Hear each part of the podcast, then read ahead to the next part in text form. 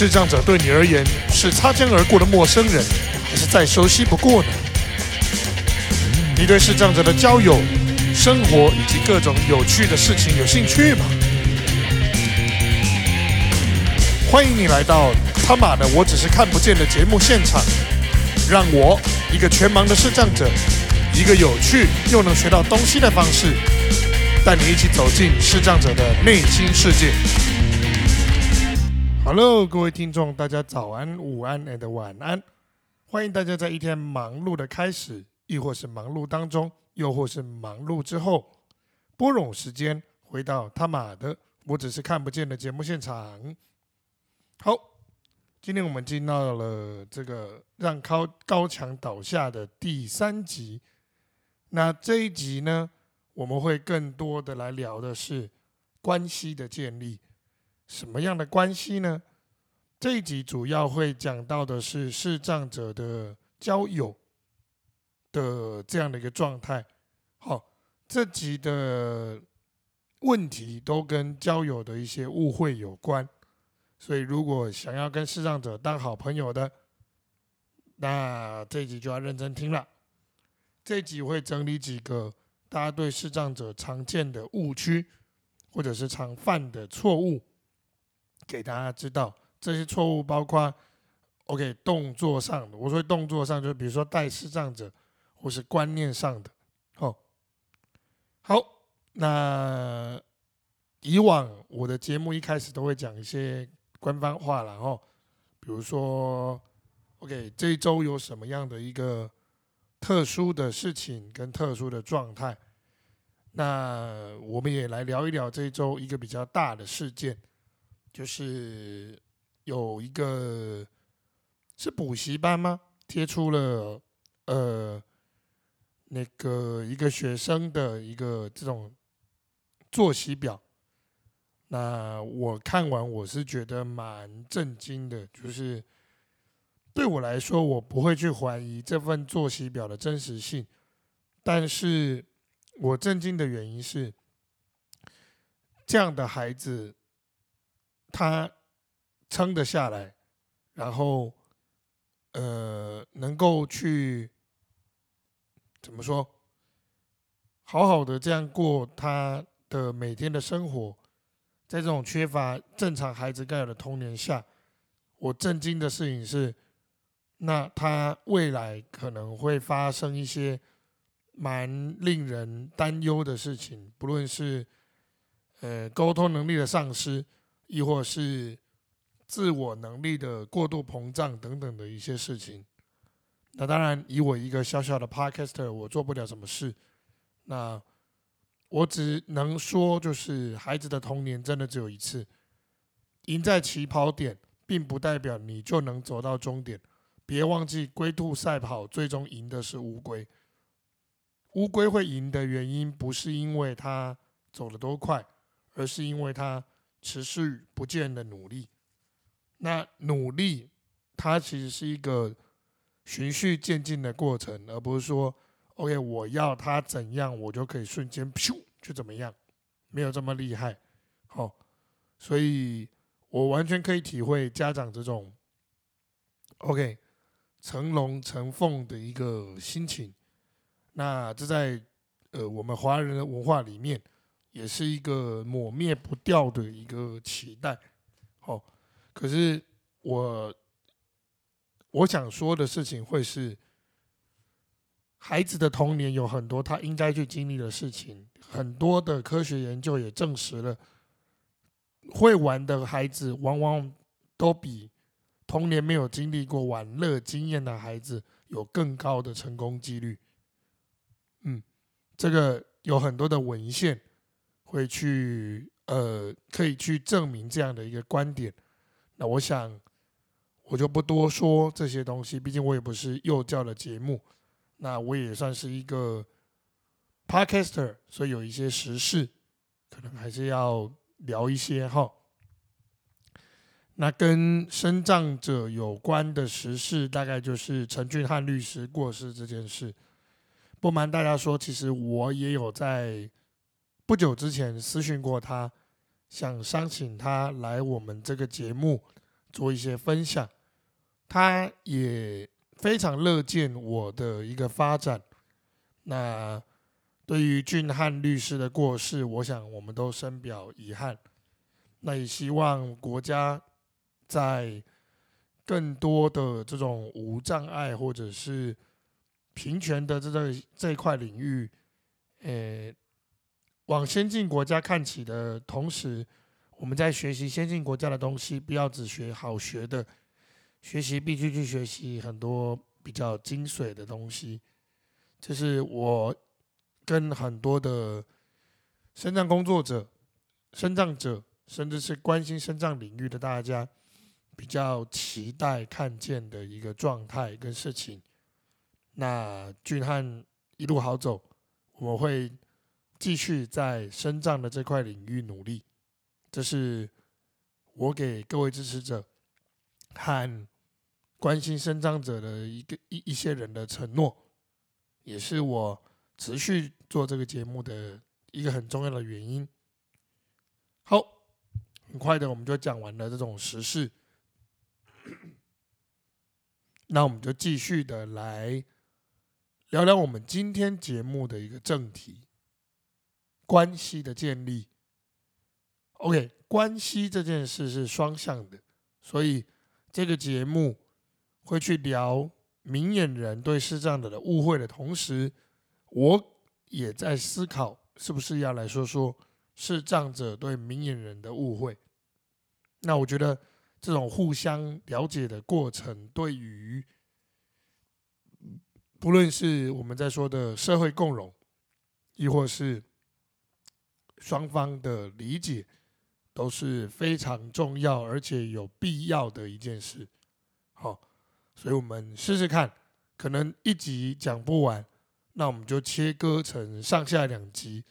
当然，呃，再重复一次，就是如在我们的托管平台上，如果没有以季为单位，那我们是没有办法切割成上下两集的，它就会变成一个，诶，就两级啦，会变两级这样的一个状态。好。OK，我们就把话题继续了哈。让高墙倒下吧。我们有常常会听到的误会之五。对于视障者来说，你带他出手跟出口一样快，也一样重要。这件事情呢，怎么说？他对了一半。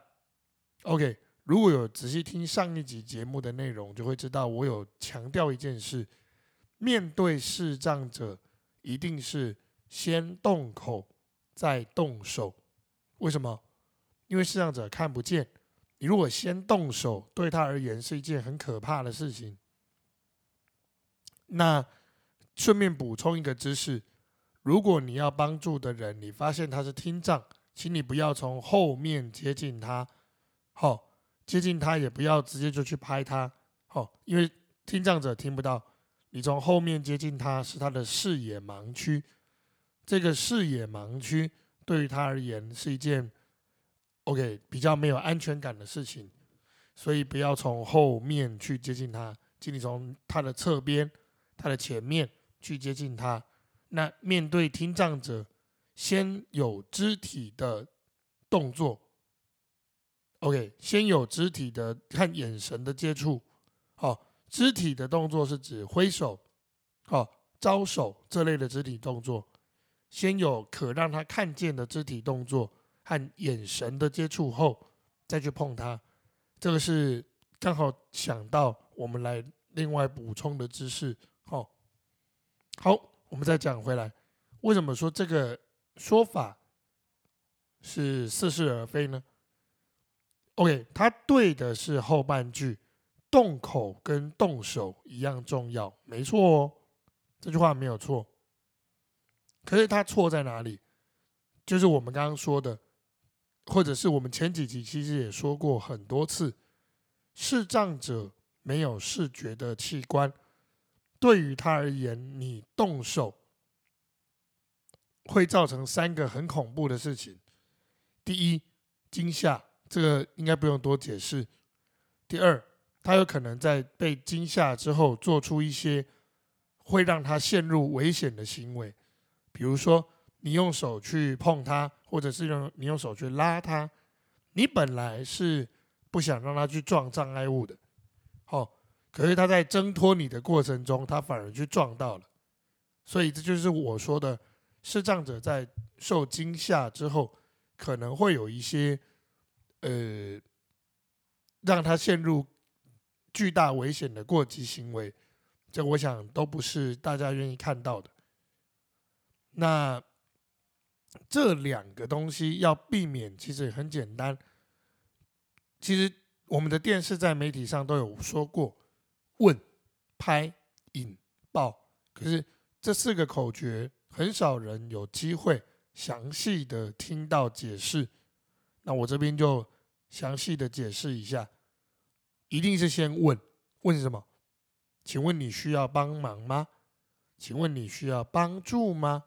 那这点我觉得慢慢的，至少我生活的台北有普及开来，可是还是有蛮多人会就直接动手，然后你如果挣脱他，他会觉得，OK，叉叉叉，你怎么挣脱？你挣脱我干嘛？我是来帮助你，脾气那么大，滚啊，去撞墙了你，OK。实际上，这就是一个帮助的方式不正确所造成的误会。好，那问完之后，这个拍是什么呢？请你站在视障者的左边。为什么是左边？因为台湾的交通习惯，需要帮助者一般都走内侧。那除非有一些例外，内侧是靠左边的，否则一般正常情况下。视障者都是靠右边走比较多，但如果你今天是在欧洲、在香港，那他就会反过来。欧洲也不是全部都靠左，然后走英制的、走英国的制度的，他就会反过来。好，你看到是右驾的这种国家，一般行人都走左边，左驾车子驾驶坐在左边叫左驾哈的国家。行人都走右边，那就给大家一个这样的一个尝试。除非有特殊的情况，比如说，OK，有一些巷子的设计，它人行道是在右边跟左边是走不同的方向的。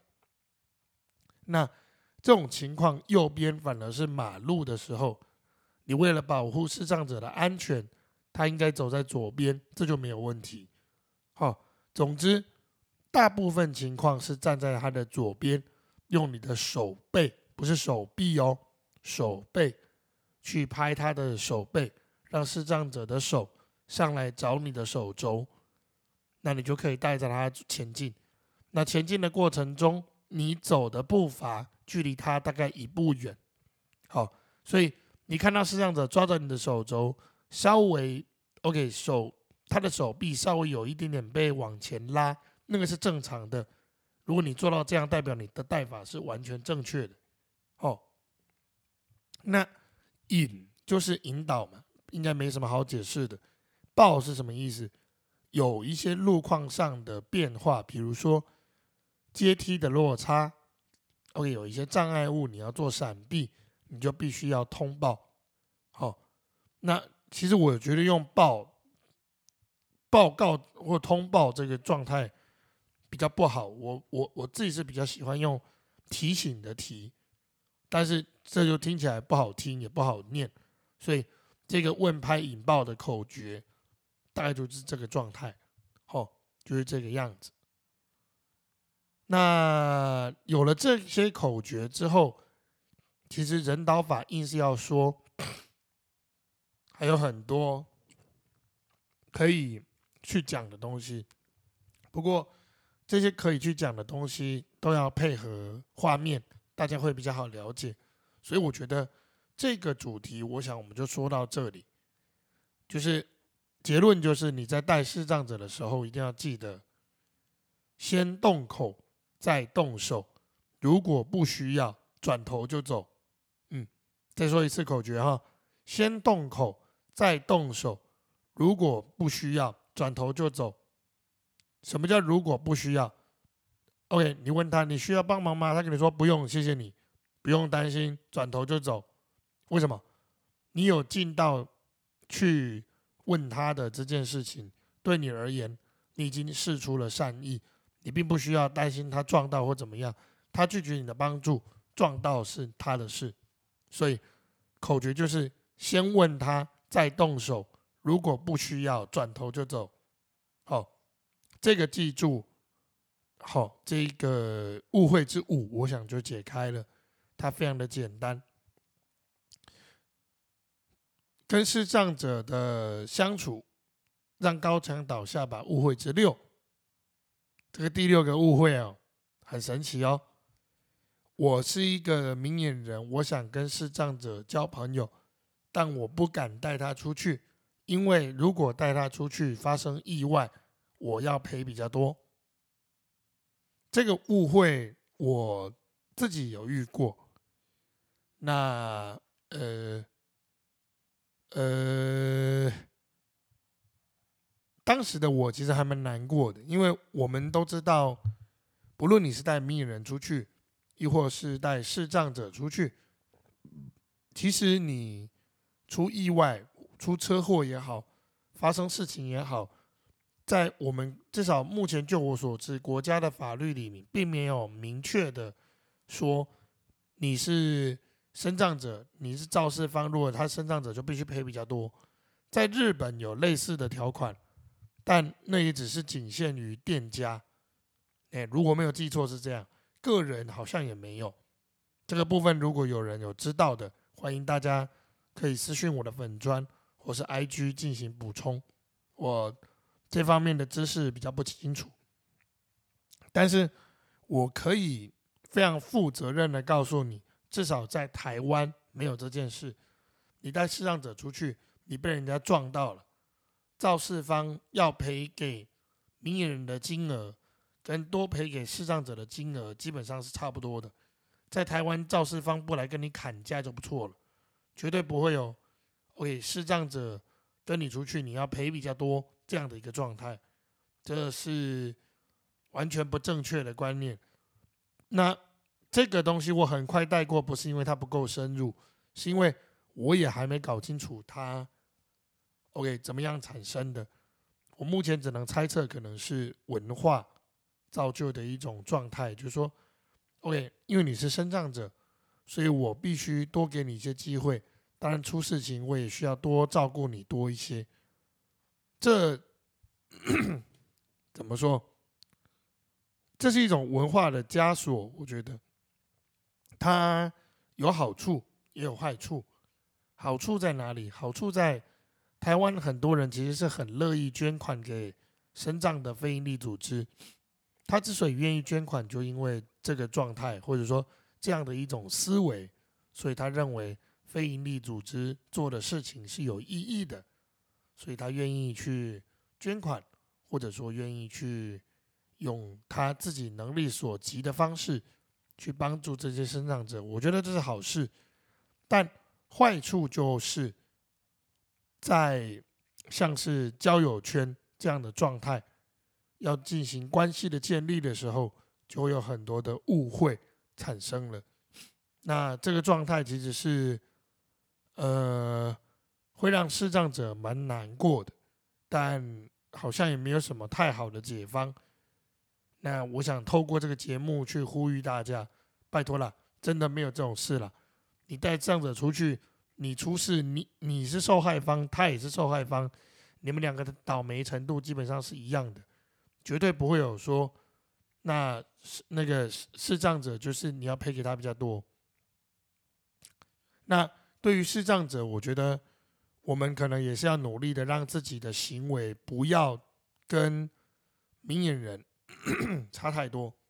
好，我们不要去跟明眼人差太多。我想这样的一种状态就可以，呃，比较容易的被避免。好，第七个也是跟这个有关的延伸。我不敢跟视障者交往，因为跟视障者分手。我会接受到社会的挞伐，会被社会说我是歧视他。OK，这个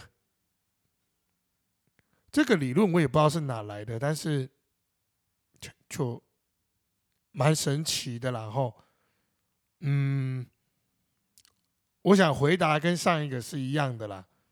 这个更这个我就可以更确定的告诉你，其实台湾视障者，不论是女生嫁给明眼人的男生，亦或是男生。娶到明眼人的女生都是有的。那据我所知，过得很幸福的有，离婚的也是有。所以这个部分并不会因为你是视障者，哪一哪一方就必须付出比较多。在关系的付出上，我认为基本上是雷同的。当然，视障者自己可能也是要多担待一些啦，毕竟。呃，的确，你就是在很多东西需要人家帮忙。那如果人家在比较疲累的时候有一些情绪，我觉得那也是难免的。在关系中，互相的体谅是需要的。好，那第八个也是这一集的最后一个，我认为比较有趣的，或者说比较多人去讨论的是。跟视障者或身障者讲话要很小心。好，有一些跟他们相关的话不能乱讲。这个，呃，我我说他对的比率可能比第五第五项多一点。第五项我说对五成嘛，哈。第八个就是我们今天的最后一个的误会，我会说。这个说法大概对了百分之六十。有一些生障者的确是保护色比较强一点点，那你跟他相处的时候，确实是要小心。好，有一些话，有一些东西不能够这么直接的告诉他，他的自尊心相对是脆弱一点。那我为什么会说他只对了六成呢？因为这样的状态并不是生障者独有的，明眼人一样有。好。所以这个东西它并不是说哦，跟生长者有绝对的一个关系，没有。那可是我也要说，就是真的不是每一个生长者都可以，OK，自由的去开玩笑。的确有个别的生长者，他你跟他开玩笑，他在有时候会避名，是有的。那我自己在跟我周围的视障，呃，不对，对不起，说错了。我自己在跟我周围的明眼人朋友相相处的时候，因为我自己本身比较，我也比较会拿自己开玩笑，那我也是一个比较，呃，容易相处的生长者。基本上，呃，开我的玩笑没有什么太多的底线。那原则上，只要不是在工作上，在专业上的一个场合。呃，有一些呃拿我人格上面的部分去开玩笑，我是可以接受。但我 always 会提醒我的朋友，就是，OK，我是我，不代表别的生长者都应该必须一定要像我这样。所以，OK，我常说我是，呃，就是瞎子。好，在那个尾牙宴上，我常说，哎，每次去尾牙宴，我都像在祭祖。因为有我的这个列祖列宗们，这个这个这个这个这个在餐桌上，嗯，供大家食用，那我也吃了，所以我也是加入了祭祖的这样的行列。那这件事情，我的朋友就会问我说：“哎，是每个生长者都像你这样吗？”我不得不说，像我这样的生长者是少数，我不敢说有多少，但。呃，我可以确定的是，真的是少数。那，呃，开玩笑这件事，真的每个人的接受度可以完全不一样，落差也可以非常大。那这个事情其实也是要相处过才知道。我会建议是，你在刚开始跟他认识的时候，多留心观察一下。一开始还不熟，玩笑就先不要开；即使是熟了。也尽量由他带头来开这样的玩笑。好像我自己就常带头开一些地狱梗，那我的朋友都会说：“拜托啦，你不要这样了，你这样我都不知道怎么接。”好，那如果是我们带头说，我想都没有什么好争议的，因为我们就说我们自己嘛，我们又没有说别人，对不对？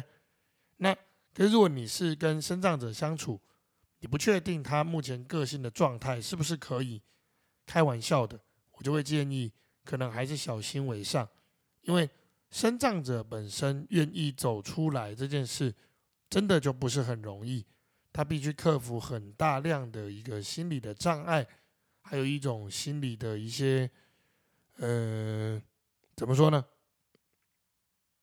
心里的疙瘩吧，哦，他才能够有机会。而且愿意的出门来跟大家做一个相处的动作，所以每个生障者要出门，不论他是什么障碍都不容易。他有生理的关卡，有心理的关卡，有目前环境硬体不友善的关卡等等的一大堆的关卡要去克服。所以真的，生障者的每一个出门，每一次出门，好，每一个。跟你去见面的尝试，我想都应该被肯定，也应该被更多的一种正面的机制去去激励。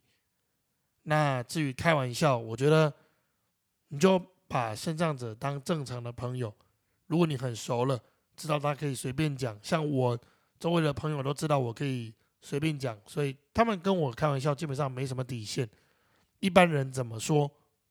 我就会收到怎样的资讯，那我也乐见这样的一种情况发生在我们的交友关系当中。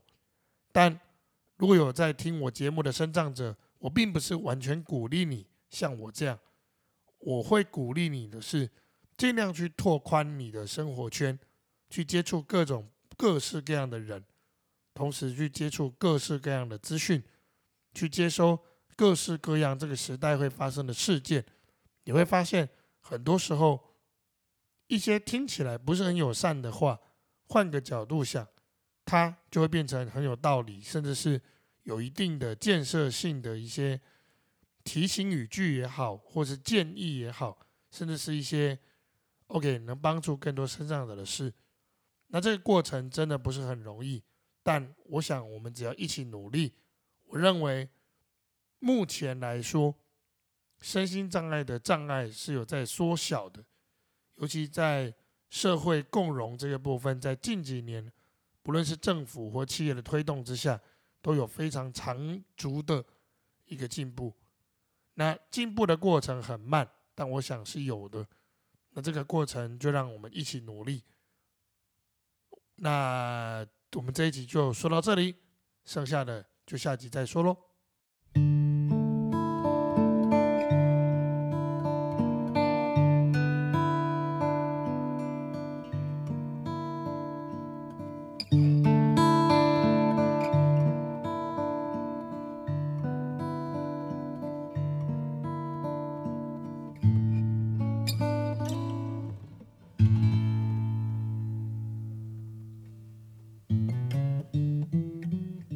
感谢您抽空聆听他妈的，我只是看不见这档 podcast 节目。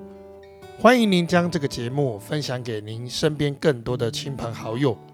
您的每一个分享都在为社会共荣尽一份心力。